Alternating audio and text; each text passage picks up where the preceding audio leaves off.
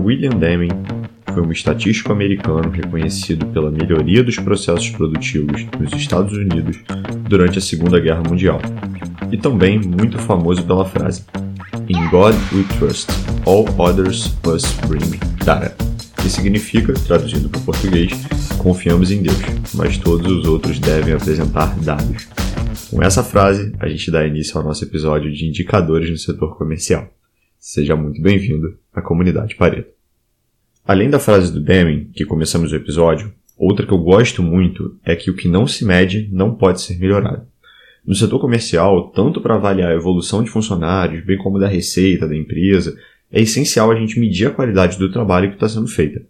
A gente falou bastante ao longo dos conteúdos aqui sobre tipos de leads, diferença nos escopos do setor, etapas que o lead pode passar até fechar ou ser perdido.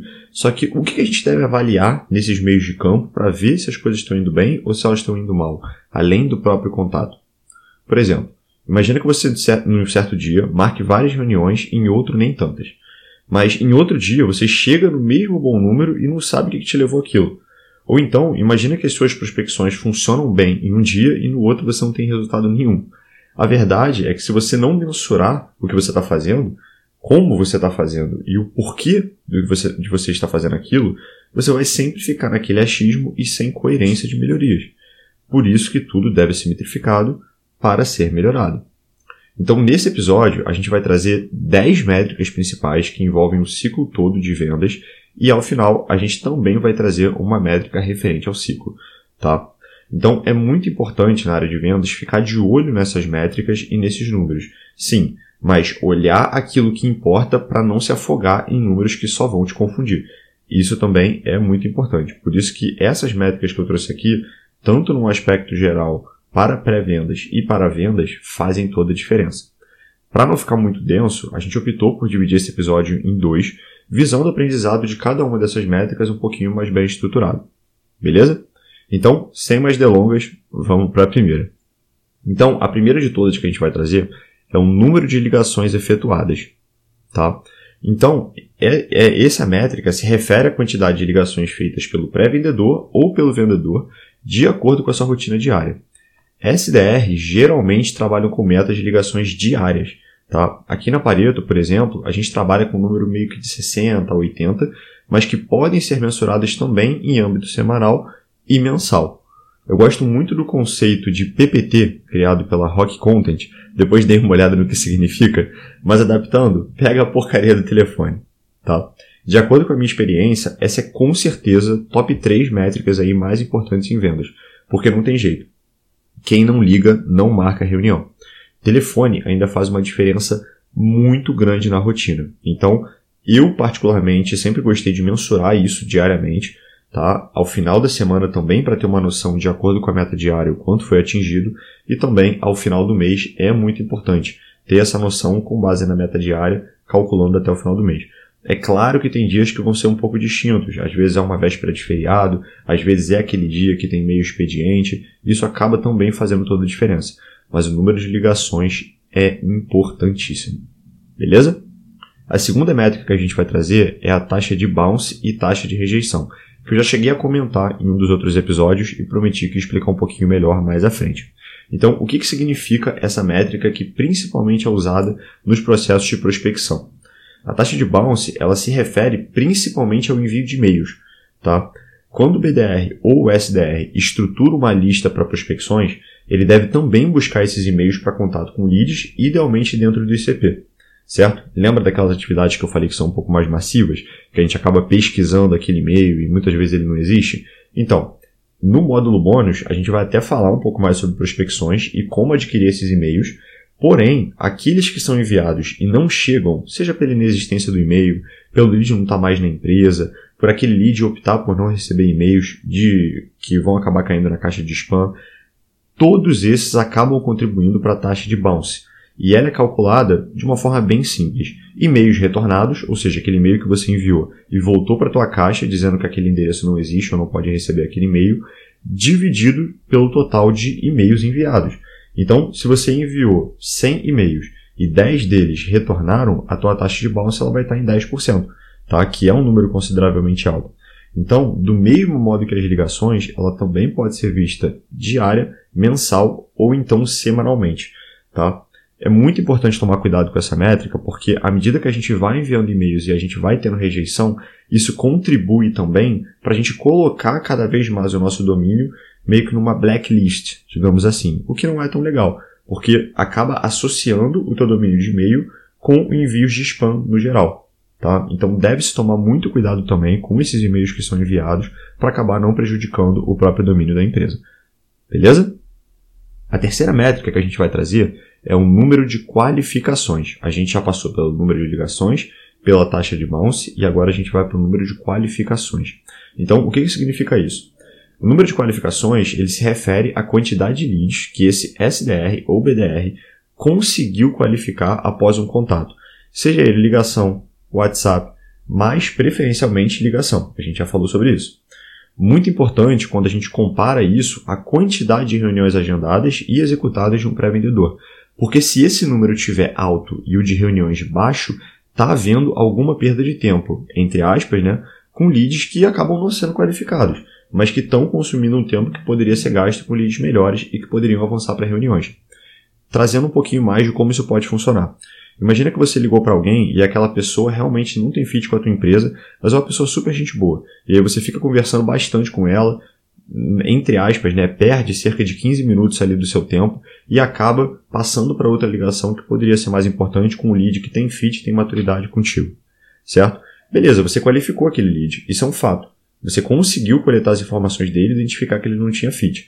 Mas agora, se você acaba fazendo isso muitas vezes na tua rotina, o teu número de qualificações vai lá em cima e você também não vai ter tempo para pegar aqueles leads que são melhores.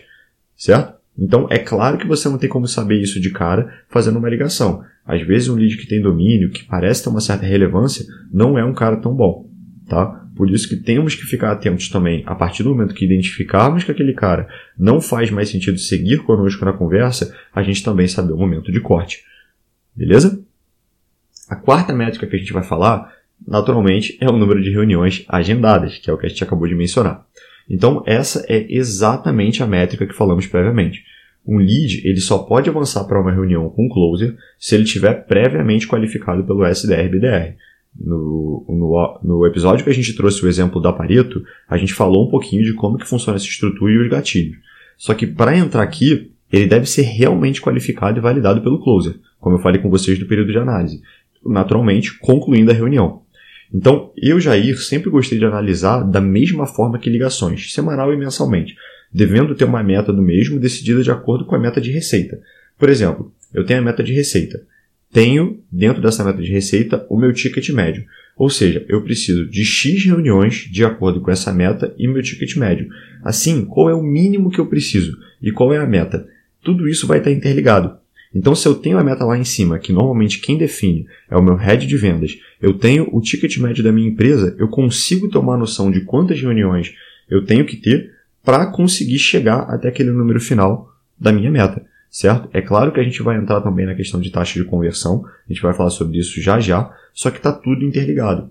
Então, naturalmente, para você conseguir converter, você tem que ter reunião. Então é muito importante esse trabalho conjunto, tanto do BDR barra SDR com o Closer, para a gente conseguir pegar essas reuniões qualificadas e agendadas que ocorrem e transformar elas em vendas no final. Beleza?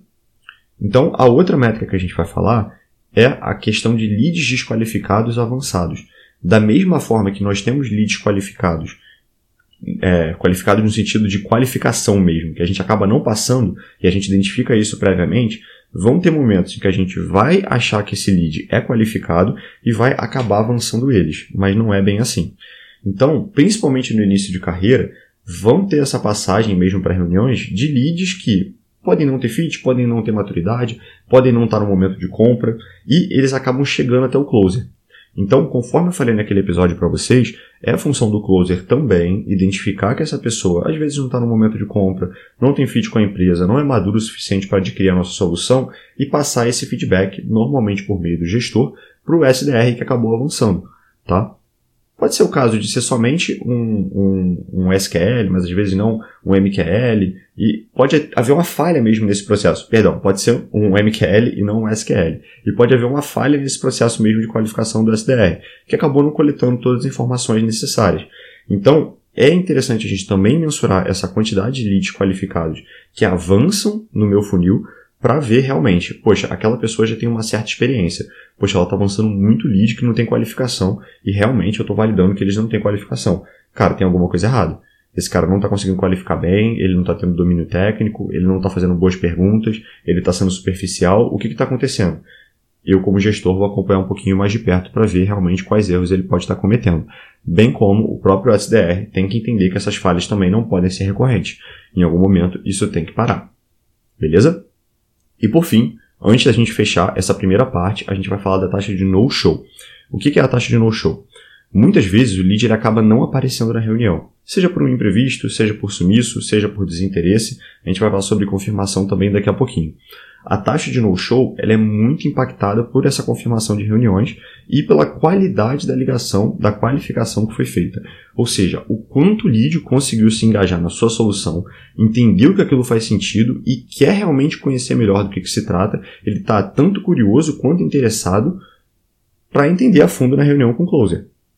Tá? Então, esse processo é, é muito importante dentro da qualificação para a gente conseguir realmente engajar esse cara e quando a gente fizer o avanço para a reunião com o closer, sabendo que ele tem fit e tem maturidade para trabalhar conosco, a gente garantir que ele vai aparecer naquela reunião. Então, os leads qualificados, eles também se somam aos leads de no-show na taxa de aparição. Então, o cálculo ele é feito pela quantidade de reuniões realizadas dividido pela quantidade de reuniões agendadas. Ou seja, se você tem 100% das suas reuniões agendadas e realizadas, naturalmente a tua, taxa, a tua taxa de no-show vai ser zero. Mas agora, se os teus leads não aparecem em algumas reuniões, se eles acabam vindo desqualificados também para o teu closer, isso vai acabar impactando na tua métrica. Tá? O no-show, ele sempre tem que ser mensurado. Tá, pessoal? É, eu não gosto muito de trazer ele de forma diária, porque se tudo der certo, a gente não vai ter no show todo dia, tá? É, eu sempre gostei de ver isso semanalmente, tá? E também ao final do mês para ver a taxa de aparição de cada uma das pessoas. A taxa de aparição, naturalmente, vai ser 1 menos a taxa de no-show, que é exatamente o quanto o lead está aparecendo, tá? Então, assim, essa é uma das métricas mais importantes também quando a gente está falando da área de pré-vendas e também da área de vendas, porque o closer pode marcar alguma reunião de follow-up e essa pessoa pode acabar não aparecendo. Beleza? Então, aqui agora, a gente interrompe a primeira parte de, desses nossos indicadores e das métricas que a gente está trabalhando. A gente já falou de bastante coisa e no próximo episódio a gente vai trazer ainda mais. Espero que vocês estejam gostando. Vejo vocês lá. Até já!